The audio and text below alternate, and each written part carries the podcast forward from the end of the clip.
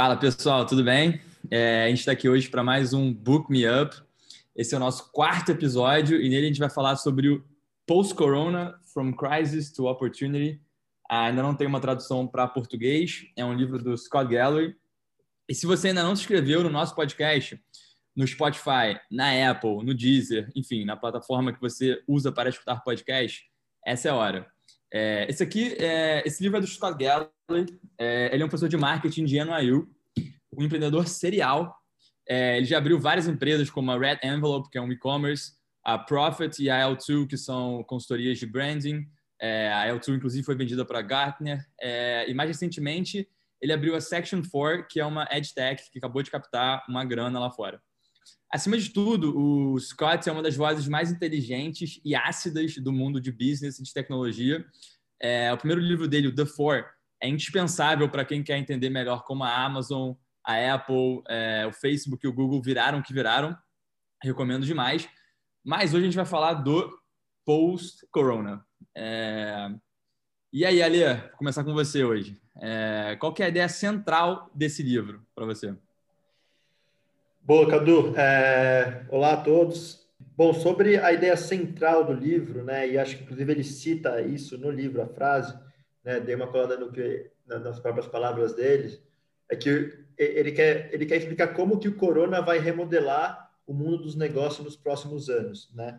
Então ele fala aqui sobre os principais setores, é, as principais empresas, né? É, independente dos portes, né? E ele cita a diferença dos portes dela, uh, como isso vai fazer diferença, né? Então, e a sociedade como um todo, né? Como o fato de estar em home office ou não, né? Quais, quais pessoas vão trabalhar e quais ficam em casa, como que isso vai afetar o mundo dos negócios como um todo. E para você, Bela? Boa. Oi, pessoal. Oi, Ale, Cadu. Bom, é, muito na linha do que o Ale comentou, é, acho que a ideia central é realmente falar um pouco sobre as perspectivas desse pós-pandemia, né?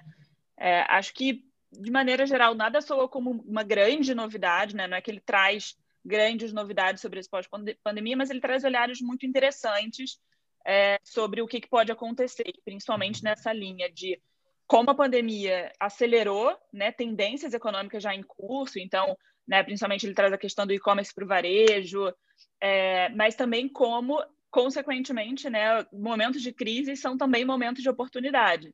Então, ele ilustra ali com alguns exemplos né, de, de grandes categorias ali de consumidores dos Estados Unidos, especificamente saúde, educação e alimentos, e como é, as empresas estão né, inovando, se reinventando e criando novas oportunidades dentro desses mercados. Né? Ele traz uma ideia muito bacana de disrupção, que acho que é legal a gente falar em breve, mas eu resumiria a ideia central nesses dois pontos.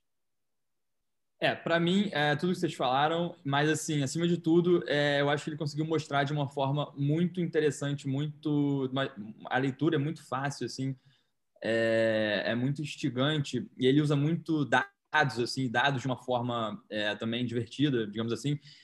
Ele conseguiu demonstrar como que, ah, principalmente as maiores empresas de tech dos Estados Unidos, Amazon, Apple, Google, Facebook, Netflix, enfim, conseguiram é, transformar é, a maior crise que a gente já viveu, talvez desde a Segunda Guerra Mundial, numa oportunidade única para elas se consolidarem de vez na vida de todo mundo. Assim. Então, é, realmente é como você usa uma pandemia para você ser cada vez mais onipresente na vida de todo mundo, seja nos Estados Unidos ou, ou no resto do planeta.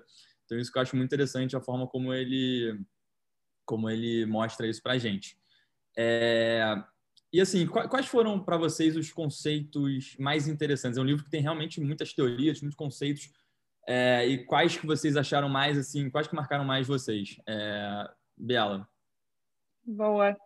É, não, de fato, eu achei até assim, os livros são cinco capítulos, né? Se eu, se eu não me engano, né? Os, os uhum. três primeiros são muito, muito ricos. O quarto eu sou muito suspeita para falar, porque é o mercado de educação, né? Ele vai falar sobre é, ensino superior e o potencial de disrupção desse mercado. Então, é, é algo que está muito próximo né, da minha área de trabalho e, e atuação. Então, achei uma, um debate muito bom que ele fez ali. O quinto capítulo, ali, ele já entra em alguns conceitos, eu acho que talvez para fechar o livro, ele não, eu senti que ele não quis deixar de falar de algumas coisas e aí algumas coisas ficaram meio no ar ainda, né? Ele não aprofundou. Mas, enfim, os três primeiros, como você falou, são muito ricos e trazem conceitos bem bacanas. Eu vou falar algum aqui, alguns aqui, depois passo a bola para vocês para a gente trocar. Mas um, assim, ele fala muito de perspectiva, né? Então ele fala muito das tendências. Então acho que tem três tendências aqui bem, bem interessantes que, que me chamaram a atenção. A primeira é uma tendência clara de que a pandemia está impulsionando uma narrativa de inovação, né? De assim generalizada, é, de startups, claro, até grandes empresas, né? Empresas já consolidadas, empresas multinacionais. Então, né, você tem aí, como você falou, é, as, as, as, quatro grandes, né, mas você tem também uma valorização de outras empresas consideradas inovadoras. Né? Claro, a gente traz o, ele traz o caso da Tesla, né? é muito valorizada ali pelo seu valor futuro, é, mas ele reforça o quão bem posicionadas essas empresas é, inovadoras e que estão olhando para esse contexto é, o quão bem posicionadas elas estão no mercado para pós-pandemia. Tem uma, uma outra tendência que eu acho bem, bem, bem impactante, assim, que ele fala, que é a tendência de transações sem contratos, né, de todos os tipos. E essa tendência eu tenho dúvidas, eu queria até saber de vocês, assim, o que, que vocês acham, que é, é ele fala, né, em favor da, de maior eficiência e bem-estar, talvez a gente tenha no futuro transações sem con com contatos. Então, ele fala sem viagens, sem jantares, né, sem é, momentos esportivos de que você troca ali um networking e fecha negócios. É, eu tenho dúvidas dessa tendência, assim, o quão isso realmente vai se consolidar ou quão as pessoas estão ávidas assim por voltar e terem sim esses momentos, né? Então, é, eu acredito muito, é, muito num modelo de trabalho remoto. Eu acho que isso não que eu estou falando, né, dessa tendência, não tem a ver com a questão em si do trabalho remoto, que eu realmente acredito numa coisa híbrida, mas dessas transações e, de fato, o mundo dos negócios fazendo negócios sem esses, esses contatos, né, sem esse, esse tipo de, de relação. Essa tendência eu tenho ali as minhas dúvidas. E só para passar a bola para vocês, né, acho que uma outra tendência ali é, interessante também é a questão de, das empresas repensarem é, a questão de benefícios ali para os funcionários e essa flexibilidade com relação ao trabalho remoto, como é que isso tudo vai, é, vai avançar nesse novo contexto é, pós-pandemia, né? Ali tem um e aí ele traz a questão do grande desafio que é como e se a tecnologia de fato vai poder contribuir para reduzir, é, para não deixar, na verdade, reduzir essa cultura de inovação, essa produtividade, né? Tudo que o, o trabalho presencial também traz. Mas enfim, só para começar a esquentar aqui o papo, acho que essas três tendências iniciais é, me chamaram a atenção. Boa. É, bom, comentando um pouco sobre o seu primeiro ponto que você falou, Bela, é, né, das empresas maiores se destacando, é interessante ver que é, é, é muito claro isso, né? E principalmente porque as empresas maiores elas têm muito mais caixa de segurança, né? A, acho que a Apple tem um trilhão de, de, de mercado, de, de, valor de mercado, sei lá quantos bilhões de caixa. Então, pode ter uma crise por 100 anos que ela ainda vai estar forte, firme e forte aí, né? É, resistindo. E aí, pegar empresas pequenas que têm capital de giro de um mês, dois meses, não dá, não aguenta, né? E aí, pensando até em níveis pequenos é, é, de empresas que não estão nem listadas em bolsa, né? A gente vê muita coisa aqui no Brasil, por exemplo. E aí é legal que ele, ele mostra no, no, no livro também, e aí quando, quando o Cadu diz aí que, que no, no, no, livro os gráficos são até legais, é porque a forma que ele faz, parece que ele, faz, ele escreve num, num papel com uma caneta, assim, é, é legal, assim, a forma que ele mostra. Faz um é, rascunho, é, ele, né? É quase um rascunho, é bem legal. É, porque ele, ele é. explora esse negócio de ser professor, né? Então é uma coisa bem de, de professor mesmo, assim, né? Você estivesse escrevendo no quadro negro os dados gráficos. É, é, acho que é um pouco essa ideia mesmo. E, e aí ele fala das, das maiores empresas né, do, do, do da, Nasdaq lá, né, do, do, que realmente as empresas que têm maior tamanho cresceram mais, as de médio tamanho na bolsa cresceram médio e as de menor tamanho decresceram um pouco. Né? E se você pegar só as, as Big Four, elas cresceram muito mais que todo mundo. Né? Então, é uma, foi uma coisa totalmente é, proporcional de acordo com o tamanho da empresa.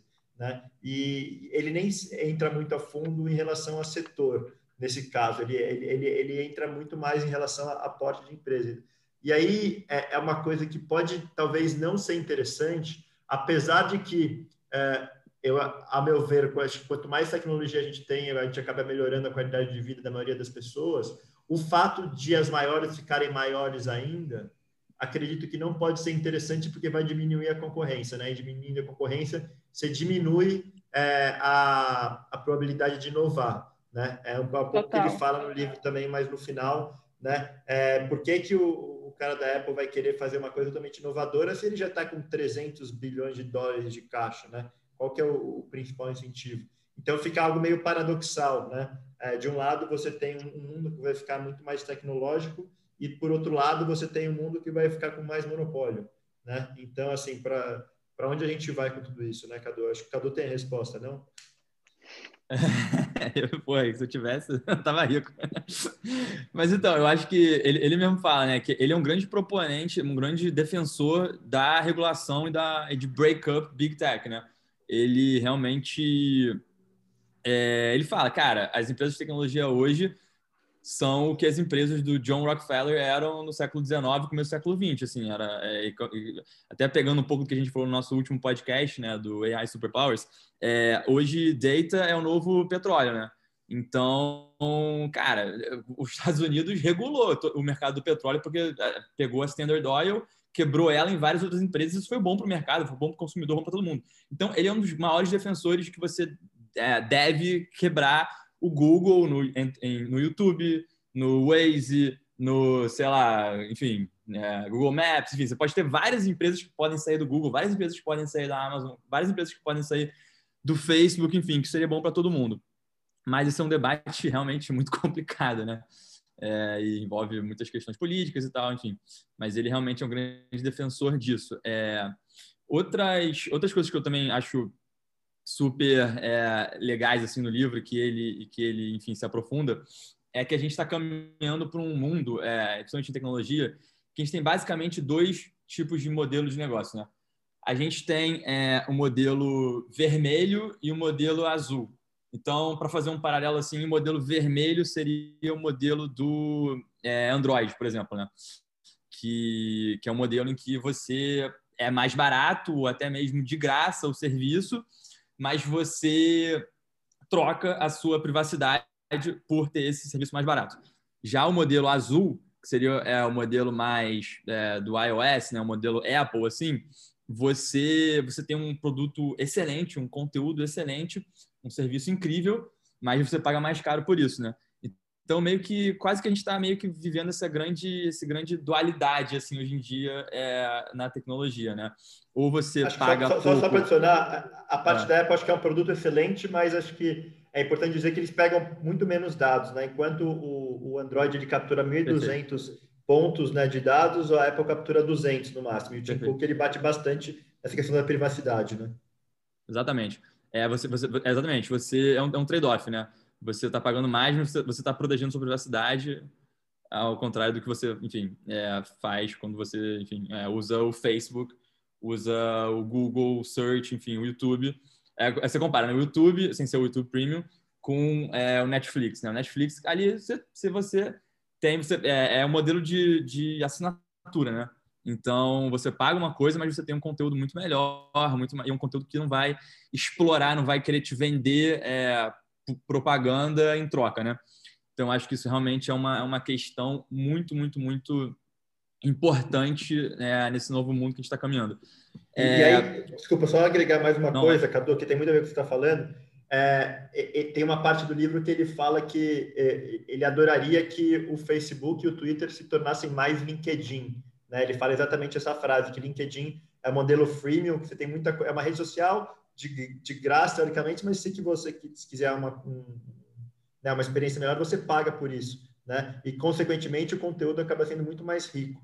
Né? E aí, se a forma que hoje o Facebook é e o Twitter é, que basicamente vende seus dados, acaba gerando muito espaço para ódio e, e, enfim, é, coisas do tipo, né?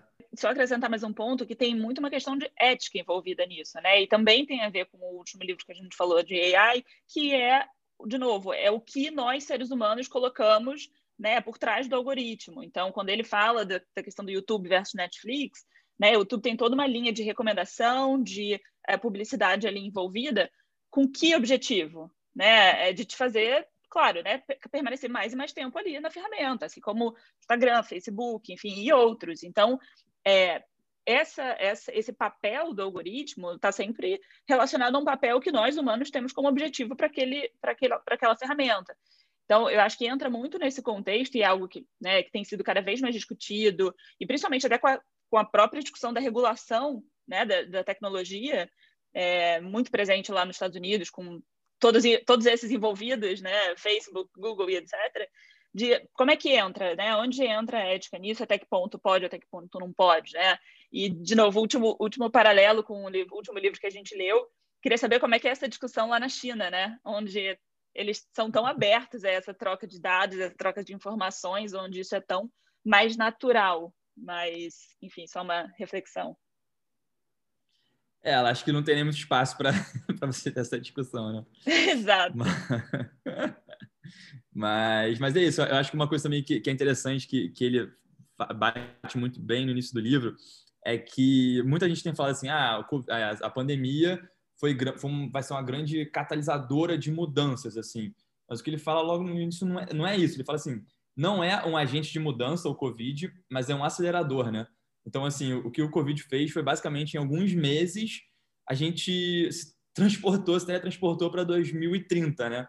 A gente estava em 2020, de repente estava em 2030, porque é, todas as grandes tendências que a gente, enfim, a gente viveu nesse nosso último ano de pandemia, é, por exemplo, trabalho remoto, é, por exemplo, telemedicina, educação também remoto, enfim, tudo isso é uma coisa que o mundo já estava caminhando, né? E-commerce já estava caminhando para isso, mas muito devagar, né?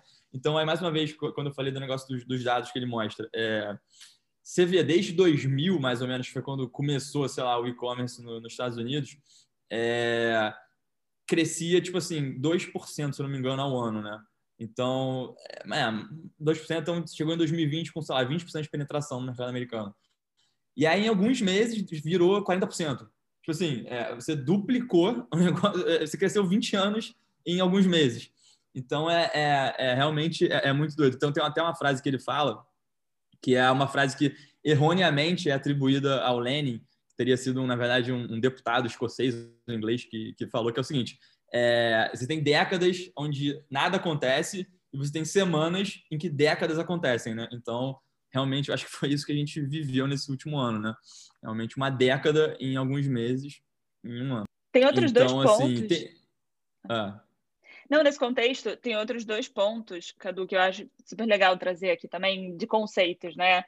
É, um não é bem um conceito, mas acho que é, é algo que marca, né? Que ele fala, é, it's all tech now. Então, ele começa a falar sobre, de fato, como tudo, é, como tudo hoje nasce a partir da, da, tecnologia, né? Como tudo hoje já começa online, digital, é, e como as empresas de tecnologia hoje, né, elas não estão só fazendo e desenvolvendo infraestrutura tecnológica para outras empresas, né, elas estão nesses próprios negócios. Então, ele traz o exemplo da Amazon, né, com, transformando ali uma indústria em um recurso. Então, ela transformou a indústria de entrega em um recurso Amazon Prime, né? Então, é, depois fala também da questão da, da, da Apple, né, trazendo é, a questão dos relógios, né? como ela transformou é, esse, esse mercado de acessórios, né? de, de, de, de especificamente do Apple Watch, de dispositivos, né? É, para um, algo tecnológico. Né? E, e isso está ligado com um outro conceito que eu, eu não vou me recordar agora qual o livro, outro livro que, que fala desse conceito, que é a metáfora do volante. Né? Vocês já tinham escutado a metáfora do volante? Não, fala? não Não? Depois eu vou tentar resgatar o de onde ela, eu já tinha escutado. Mas a metáfora é o seguinte, né? Ele faz a discussão de o que está por trás do sucesso dessas grandes quatro é, empresas de tecnologia. E aí ele traz essa metáfora do volante, que é uma ideia de que, né, o volante na física, ele armazena energia em um momento e depois essa energia é dissipada para um, uma próxima, para um motor próximo, né? No momento que você gira, ele guarda energia quando você solta, ele impacta um, um motor próximo. Quando a gente é o flywheel, né? É o, fly, isso, é o flywheel que ele fala. Isso, isso. Tá. Tradu é a uhum. tradução Sim. da metáfora do volante aqui, Sim. né? Traduzindo para Já traduzindo. É no, é no Lean Startup que ele comenta também. É no Lean? É, é. pode ser, pode Tem um capítulo boa. que fala do Flywheel. Fala. Ah, fala, então fala, é isso. Flywheel, então é isso. Inclusive, já, já falamos aqui desse livro. Quem não escutou, aproveita. primeiro, primeiro episódio, né? É, desse segundo. podcast. Segundo, segundo, segundo. Segundo episódio. Opa, segundo episódio. Já foram tantos, né, que a gente já... é, já perdi as contas aqui. É. É, não, e trazendo essa metáfora para o mundo dos negócios, né, à medida que esse volante gira, você, na verdade, a empresa aumenta a produção ou a receita de determinada, né, do, do negócio, sem aumentar necessariamente os insumos e seus custos. Então, de novo, né, trazendo o caso da Amazon, é a questão da, da estratégia da Amazon Prime com a Amazon Prime Video. Então, no momento que você já criou toda uma estrutura ali em volta do Prime, dos, é, dos clientes, enfim, de uma oferta de valor, você rapidamente consegue impactar isso e gerar ainda mais receita né, com um outro serviço, agregando um outro serviço. Ele, chama, ele chama então, isso de Rundle também, né? Que é um conceito que eu acho que ele, ele que criou. É, o, o Rundle, é o... na verdade, ele é, eu, entendo, eu entendi sendo como uma estratégia mais ali da receita recorrente, de você ter uma entrada fixa de, de, de recursos, né? É, não, o, o Flywheel é quase que um Rundle que se auto-alimenta, é, né? Se... Só, que de, só que de produtos diferentes, né? De, de frentes de negócios Sim. diferentes, tipo, de linhas de negócios diferentes. Eu acho que esse é o grande, o grande lance, né? É a empresa ir olhando para diferentes business e fazendo essa, esse impacto né, de receita, de escala, é, sem precedentes, né? E aí, só para fechar, o, o, o, caso da Amazon é, é, muito bom e eu gostei muito como ele explora é, o case da Amazon de diferentes óticas, né? Assim, de, de tecnologia. É, e ele fala da Amazon como é que ela transformou né, as linhas de despesa em receita, é, internalizando o data center, trabalhando a questão da, do Amazon Marketplace. Então, de novo, né, é, a Amazon, como é que começou? Ela começou a né, trabalhar com a questão toda do, do e-commerce, de né, venda de livros online e tudo. Para isso, ela precisava de tinha muitos dados e precisava muito trabalhar né, esses dados. É, e aí ela interna... podia ter terceirizado, mas optou por internalizar o data center. Né? Claro, tinha ali recurso limitado, tinha muita habilidade para fazer dentro de casa para fazer isso acontecer. Depois ela começou a vender essa competência como serviço, né? E daí para outras empresas. Daí surge a AWS. Então, de novo, você já tinha uma competência, você gira o volante, né, na metáfora, cara, você impacta e transforma custo em receita. Isso é fenomenal. Uh, idem aí a questão do, do marketplace, né, com, também transformando a lógica de armazém e de distribuição em serviço, né, dada toda a construção de capacidades que ela né, foi, foi desenvolvendo é, e trazendo tecnologia para isso. Então, acho que essa, essas duas ideias, né, It's All Tech Now e essa questão da metáfora, é, são, são bem fortes, assim, para a gente entender o modus operandi dessas empresas, né? Assim, o céu é o limite realmente para elas. Ale. É, é, eu diria que para a Amazon nem, nem o céu é o limite, porque tem a Blue Origin do Jeff Bezos que já está explorando o céu também. Eu não sei qual é o limite dessa galera. É, mas é bem interessante esse conceito mesmo, né? E, e é isso que ele, ele citou bastante no livro. Acho que não, não vale te entrar tão, tão a fundo na Amazon, a gente já vai falar daqui a pouco por quê. É, mas, é, é, principalmente esse negócio, né? Você, você começa a, a, crescer de tal forma que você compra de um fornecedor, por exemplo, para ter espaço na nuvem, que nem a Amazon fazia de AWS, que você, puta, você fica, sei lá, 90% do fornecedor é, é, é é seu negócio e, e, aí tem pouca gente no mercado que oferece, então por que você não cria o seu próprio e, e, e vende para outras pessoas para ganhar grana com seus custos? Né? Isso aí é, é genial. Né? E aí, esse primeiro conceito que você falou, acho que uma outra forma que fala no mundo dos negócios também é o upselling. Né? É, então, no fundo, você tem o seu cliente, que é uma persona X, essa persona X ela tem certos hábitos, né? Ela pode eventualmente, beleza, você é, fazendo aqui um, uma analogia aqui na, na AMI, que é a empresa que eu trabalho, né? Você, beleza, você tem uma pessoa, sei lá, com 30 anos de idade, é, é, homem ou mulher, de, de tal faixa de, de, de, classe social, etc., que tem tais hábitos de consumo. Ela gosta de um restaurante X, gosta de, é, é puta, sei lá, ir pro pegar o carro de vez em quando, usar Uber, não sei o que, você descreve a persona. Né? E aí, se for olhar todos os produtos e serviços que ela consome ao longo do dia, são inúmeros, né? E você está oferecendo um deles que é o meio de pagamento. Mas se você já tem contato com essa pessoa, por que você que, que usa esse meio de pagamento, ela assiste Netflix também. Por que, que você não oferece um pacote que você usa o meio de pagamento mais Netflix. Isso não pega todo o hábito de consumo dessa sua pessoa e oferece tudo que ela consome, dado que você já tem essa conexão próxima com ela, né? É, esse é um, é um conceito bem... E aí isso vale tanto pessoa para quanto empresa, né? É, então, assim, é bem Total. legal esse conceito e as empresas fazem cada vez mais. E a ideia também, só para acrescentar ali, de, de olhar para a jornada inteira do consumidor, né? Não, não para a jornada dele com o seu produto, mas para a jornada dele como usuário, como cliente, né? Como é, uma pessoa que tem experiências diversas no dia, né? É, não necessariamente todas com o mesmo padrão, e você vê as oportunidades ali de fit do seu negócio, né? Olhando olhando para a porta do lado, né? Para fazer aqui uma menção também com esse sim, hein, gente? Foi o primeiro, foi o primeiro livro que a gente que a gente leu imperdível também, How I Build This. This, verdade. É, então, eu acho que, inclusive, vou pegar isso que vocês falaram agora, que a gente falou um pouquinho de Randall, falou um pouco de, talvez, essa é, integração, vertica, é, verticalização, né, que, que, que, ele também fala muito do que as empresas estão fazendo. É, então, tipo, é, e, e, aí você, você tem o modelo T, na verdade, ele chama de algoritmo T, né, que seria um algoritmo que ele desenvolveu para para ver quais empresas têm a, a, possibilidade de ter um valuation de um trilhão de dólares, né? Que a gente, a gente tem hoje é, a gente tem hoje só a Apple e a Amazon, né, que passaram de um trilhão, né? Se eu não, se eu, se eu não estou enganado. É. Facebook e o Google passaram também, acho que não, né? Acho, acho que chegaram a passar, mas depois voltaram, não sei. É.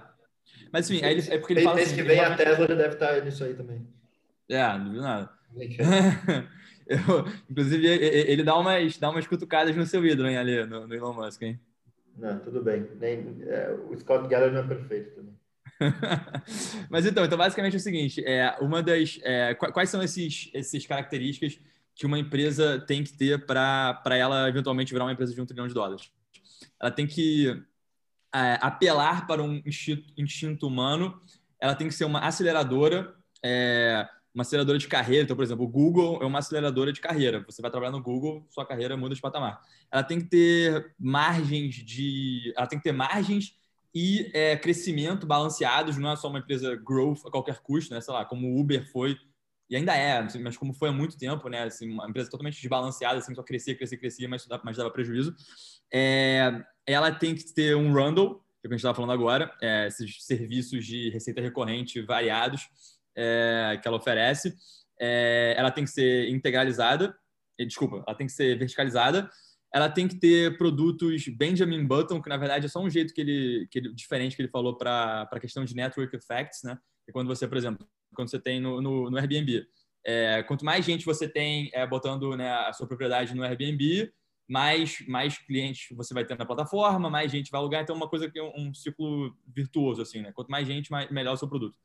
É... É, são, só para só definir rapidinho, ele, ele fala como é. produtos que geram va mais valor para o cliente com o tempo.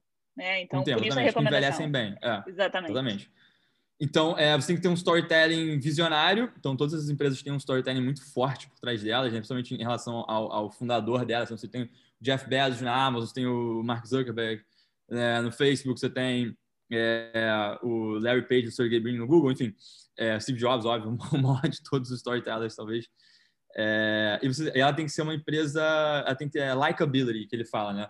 Então tem que ser uma empresa que enfim, que as pessoas gostem, que as pessoas tenham orgulho dela, que eu acho que no caso o Facebook está longe de, de, ser uma empresa com likability hoje em dia, mas acho que a Apple, a Amazon e o Google ainda tem bastante likability. Então realmente ele fala, ele fala, ele explora bastante esses, essa questão do, do algoritmo T. E aí depois que ele fala do, do, das, das quatro maiores empresas de big tech, ele, dá, ele vai passando por, pelas empresas small tech, né, que sei lá, que são empresas menores. Então, por exemplo, ele fala do Airbnb, ele fala do Netflix, ele fala do Peloton, ele fala de várias outras empresas que têm uma chance de um dia chegarem nesse patamar absurdo de um trilhão de dólares de valuation. Então, realmente, como a Bela falou, é, para mim esse é meu esse é meu capítulo favorito, assim, o que ele o que ele fala dessas empresas é o que ele fala do, do Big Tech e dessas empresas menores. Realmente é, tem insights incríveis nessa nessa parte do livro. Sim, Boa. e fala aí, Bela. Não, e aproveitando que você trouxe né, essa questão do, do DNA da disrupção, né, o capítulo, o quarto capítulo, é, justamente ele mergulha num dos mercados que ele diz que hoje estão quase a ponto de bala para a disrupção, que é o ensino superior nos Estados Unidos. Né? Ele, óbvio, mergulha nos Estados Unidos, mas como eu falei no início, acho que dá para a gente extrapolar isso para outros mercados. E aí, falando super rapidamente, mas porque quero escutar vocês também, né, mais do que é, eu falar, dado que é um. Se eu me empolgar aqui falar de educação, eu fico horas e horas falando. Mas, na verdade, que, que eu concordo com ele em grande parte, é, é um cenário assim triste, né, em termos de resultado de aprendizagem, quando a gente olha para o ensino superior. Né? Você vê é, um grande potencial não atendido e não explorado, porque, né, como ele coloca em termos de, em dados, as mensalidades das faculdades aumentaram 1.400% nos últimos 40 anos, né? E aí ele faz uma comparação com o cenário, é, com o setor de saúde, o mesmo no mesmo é, período um aumento de 600%. É, e, né, quando você compara uma coisa com a outra, é menos da metade em termos de aumento. E quando você pensa em inovação e disrupção e melhoria de qualidade, a gente né, infinitamente avançou em saúde é, e educação. Você entra numa sala de aula hoje, ela é igual 40 anos, é, o modelo, não só a sala de aula, mas o modelo de educação, ele está muito próximo do que ele realmente era. Então, ele coloca que, como um dos fatos principais para o mercado é, é, é, ter esse, né, esse potencial de disrupção, também é essa pouca, é, um pouco investimento em inovação e mudança, de fato, de valor e de qualidade para o usuário. Então, é, de fato, uma situação que, é, que precisa, de qualquer forma, mudar principalmente pelo papel né, desse, desse setor na economia, na sociedade. Né? Então, é, o potencial desse, do ensino superior é muito grande quando a gente pensa no papel social, na mobilidade social, né? na redução das desigualdades. Então, é, fico imaginando o, o desperdício de fato que a gente teve né, de impacto positivo em 40 anos de aumento de custos e não aumento de qualidade. Nos Estados Unidos isso é muito realmente marcante, assim, é, é muito gritante, na verdade, né? E o Scott Galloway mesmo, ele, ele, sempre fala que ele, ele é um cara, era um cara de classe média, os pais dele não tinham dinheiro e tal, e ele virou, enfim, ele, ele teve oportunidade na vida dele porque ele estudou né, em UCLA e depois ele conseguiu fazer um MBA em Berkeley. Ele fala, tanto que ele, ele dedica o livro para os taxpayers da, da Califórnia, né, que são quem, enfim, no final das contas, quem financiam o sistema público é, da University of California. E aí ele fala, cara, eu, eu, eu fiz uma faculdade de quatro anos no UCLA, cinco anos, é, depois fiz um MBA de dois anos em Berkeley, e eu gastei mais ou menos 10 mil dólares para fazer tudo isso. Hoje em dia, é, com 10 mil dólares, eu não consigo pagar duas eletivas do MBA de NYU onde eu dou aula. Então, realmente é um negócio... E isso foi há 30 anos atrás. Então, é um negócio absolutamente insano, assim, é, essa, é. essa descompasso dos valores nos Estados Unidos. É, e, e, aí ele comenta um pouco também, né, com, até comparando com outros mercados, né, o, o, quanto que a medicina ficou mais cara, né, ou quanto o real estate ficou mais caro, né, é, mas principalmente medicina você teve muita inovação, muita coisa nova que aconteceu, né, metodologias, equipamentos, etc., que de fato justificam o preço ficar, ficar mais caro, né, é, e aí é, só, só, que se for pegar a escola, por exemplo, né, a mesma metodologia. Então, chega lá, X número de pessoas, na frente de uma sala fechada, com o professor lá, com giz e, e vai escrevendo, né? O caneta talvez mudou de giz para caneta esferográfica, acho que foi a grande, grande mudança. E aí, você pegar nos últimos 40 anos, né, é, o, o, o aumento do valor é, do, do, do índice do dinheiro foi de 300%, enquanto do, do, preço médio de uma faculdade, de um college, é, foi de 1.400%. Então, é mais de quatro vezes assim é, o, o, ganho real, né? É, e aí, enfim, aí uma parte que ele fala no livro é com a possibilidade de você dar, dar aulas remotas, isso torna mais acessível para muitas universidades dar aula para mais alunos do que ela normalmente costumava dar e, e, consequentemente, pode ficar algo mais democrático, né? É, se de fato o preço cair de forma é, proporcional, que é o que a gente espera. Né?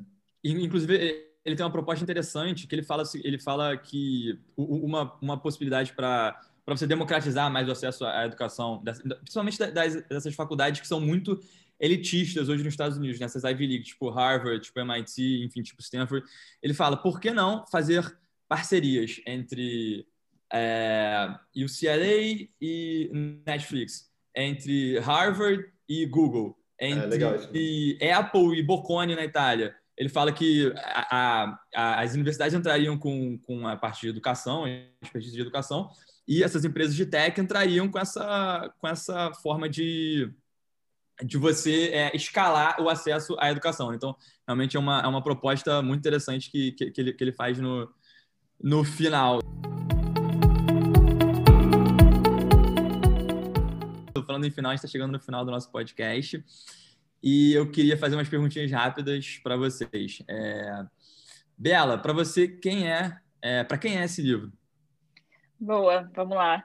Livro, livro bom, né? Livro bom é assim, tem muita, Não, podia, tem muita coisa ficar até, falar. até amanhã conversando sobre esse livro. Então, bom, então aproveitando, mas tentando também direcionar um pouco a leitura, né? Então a gente é, tende a achar que também tem que ler todos os livros e, e, também não é bem assim, mas eu acho que especialmente esse livro é para todo mundo que está à frente de um negócio, né? Então criando um negócio ou pensando em reinventar o seu negócio, é, né? Não só empreendedores, estou falando aqui de empresários também, né? Que estão pensando é, ou deveriam pensar, né? Num olhar à frente, num olhar prospectivo, é, né, em tendências, em como é que é, o comportamento das pessoas é, tanto o comportamento social, mas o comportamento com a tecnologia, essa relação, é, como é que isso vai ficar daqui para frente, né? O quão realmente é, essa aceleração que a gente falou que a pandemia trouxe vai impactar é, na vida das pessoas e, né, consequentemente, na vida das empresas. Então, eu acho que é, todas as pessoas que estão formulando né, estratégias e pensamentos é, de negócio ligados, né, principalmente também à tecnologia, é, acho que deveriam estar abertas a, a, explorar essa visão com o Scott como ele faz, né? Bom, para mim, é, eu, eu enxergo que esse livro é para as pessoas que querem chegar de forma mais nítida é, os possíveis cenários futuros que virão após a pandemia, né? Porque acho que tudo que a gente está vivendo hoje parece que, puta, não sei para onde vai, vai ser bom, vai ser ruim, né? É, e acho que só, só, vale também um, um, um adendo que ele fala muito da visão dos Estados Unidos. A gente não, não falou muito disso, mas ele, ele vê muito é pouco a visão é mundial, né? Então, assim, cabe a cada um de nós fazer uma é, eventual analogia, o que faz sentido para o Brasil ou não, né? É, mas, em geral, acho que, é, apesar de ser, ter, alguns lados que são ruins, em geral, vejo que é uma visão otimista do futuro, dado essa aceleração da tecnologia uh, e de, teoricamente, ficar mais democrático, coisas como educação, medicina e etc. E você, Cadu? É, para mim esse livro é, é para quem é fundamentalmente para quem se preocupa com o poder e com a onipresença hoje dessas grandes empresas de tecnologia nas nossas vidas. É, e também para quem para quem gosta de ler sobre ideias de negócios não convencionais, é, teorias um pouco polêmicas, às vezes quase politicamente corretas eu acho que o Scott Galloway realmente, é, definitivamente não é um autor by the book, assim, é um cara muito diferenciado, assim. É, e assim, e é um livro que realmente te, te faz é, questionar muita coisa, assim, refletir, questionar muita, é, sobre muita coisa. Então, para vocês, assim, ali, é, o, o, que que, depois de você ler esse livro, o que que mudou, assim, na sua forma de pensar, na sua forma de agir, o, o post-corona? É, acho que sendo, sendo bem, bem breve, assim, é, eu acredito que me deu uma visão mais otimista, tendo em vista, um, olhando os benefícios que tudo isso pode trazer no longo prazo e desconsiderando todos esses problemas que a gente está vivendo agora no curto prazo e vai viver nos próximos dois anos, provavelmente de economia ruim, etc. e tal, né? Acho que tendo essa visão mais longo prazo de como as coisas podem melhorar, é, faz enxergar esses tempos ruins como uma oportunidade mesmo, que acho que é um pouco o que o o livro quer mostrar, né? Então, acho que é pra isso. Você, Bela. É, é. Muito bom. Bom, para mim, é, faço das palavras do, do Ale as minhas. É, ele traz, sim, uma visão otimista, né? É, e principalmente com o olhar de, de oportunidade mesmo, nesse sentido da palavra, né? Então, principalmente, de novo, ali quando a gente está falando do ensino superior, é, é muita oportunidade, sim, oportunidade no bom sentido de você impactar e melhorar é, a vida das pessoas. É, um ponto super específico que para mim marcou, né? Eu sou muito fã ali da, do, do modelo Amazon, é, é essa questão de, de fato é, eles estarem sempre provocando e quebrando o status quo ali, né? O, é assim que se faz, né? Então essa coisa de não, foca no seu core e terceiriza o resto. Tipo, não, não é assim, não, que vai o que a gente vai fazer, tem oportunidade aqui, vamos verticalizar isso. Então, essa, loja, essa lógica obcecada deles de transformar linha de despesa em linha de receita, é, eu acho assim, que, que é uma forma de pensar muito positiva, sabe, para quem está tocando o negócio. Destacaria. E, e é engraçado, só antes de você falar o seu, Cadu, acho que é engraçado essa questão de. É focar só no seu negócio, porque você pegar os principais livros, né, até 2010, 2015, vai, é, falava muito disso, né? É, inclusive o Good to Great do Jim Collins comenta sobre isso, né? De você tem que ter foco no seu negócio e ser o melhor do mundo naquilo, mas hoje em dia a gente está enxergando as empresas cada vez mais verticais e transversais, né? De fato, os tempos estão mudando. Fala Sim. aí, Cadu.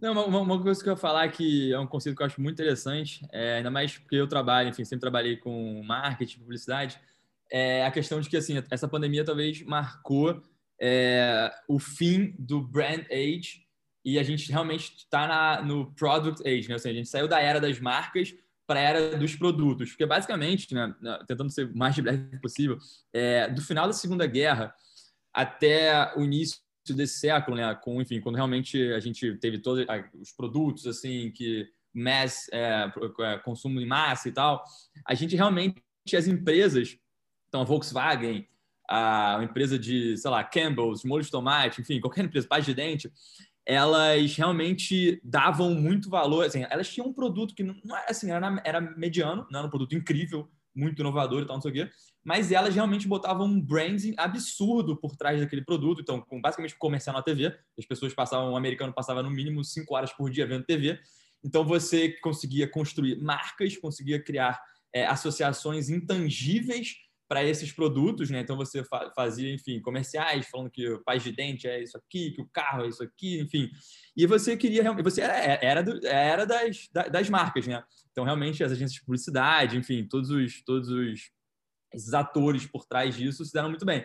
E aí, quando você tem, o, principalmente com a criação do Google, com a criação do Facebook, que você realmente tem um, um, um jeito de você fazer propaganda muito mais, é, muito mais direcionado, muito mais efetivo, muito mais, sei lá, você, você, vamos lá, você chega numa cidade, você chega em Paris e você não sabe onde você vai ficar. Em vez de você é, ir no Ritz, que tem toda essa áurea por trás, que é o melhor hotel e tal, não sei o quê, você vai entrar no Google e vai ver qual hotel que tem o melhor custo-benefício, quais são os reviews desse hotel, quais você vai entrar no Airbnb, vai achar um lugar esperto, não sei o quê. Então você realmente você precisa que o produto seja muito bom. Meio que tanto faz assim é, o marketing, o branding por trás desse produto, mas você precisa que esse produto seja muito bom. Isso se aplica a qualquer setor hoje em dia. Então isso para mim realmente é, é, é muito interessante e ele mostra por várias formas que a pandemia é, chegou para acabar de vez com a era das marcas e o, começar o advento da era do, do, dos produtos.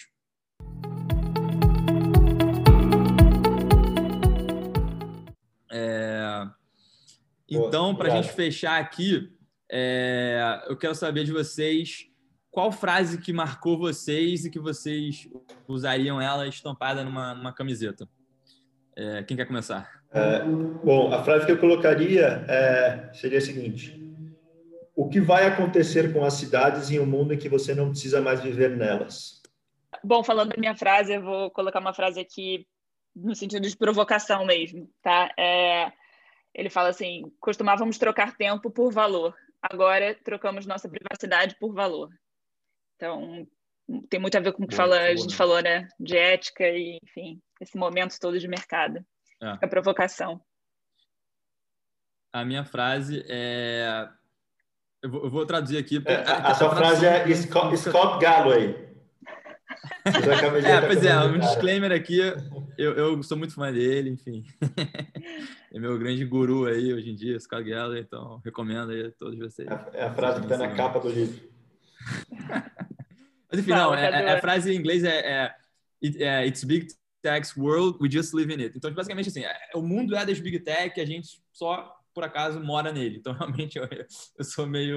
Eu, eu acredito nisso, assim, realmente sou meio é, cético, assim, com que o mundo, porra, é das Big Tech, e é isso, a gente tem que se virar.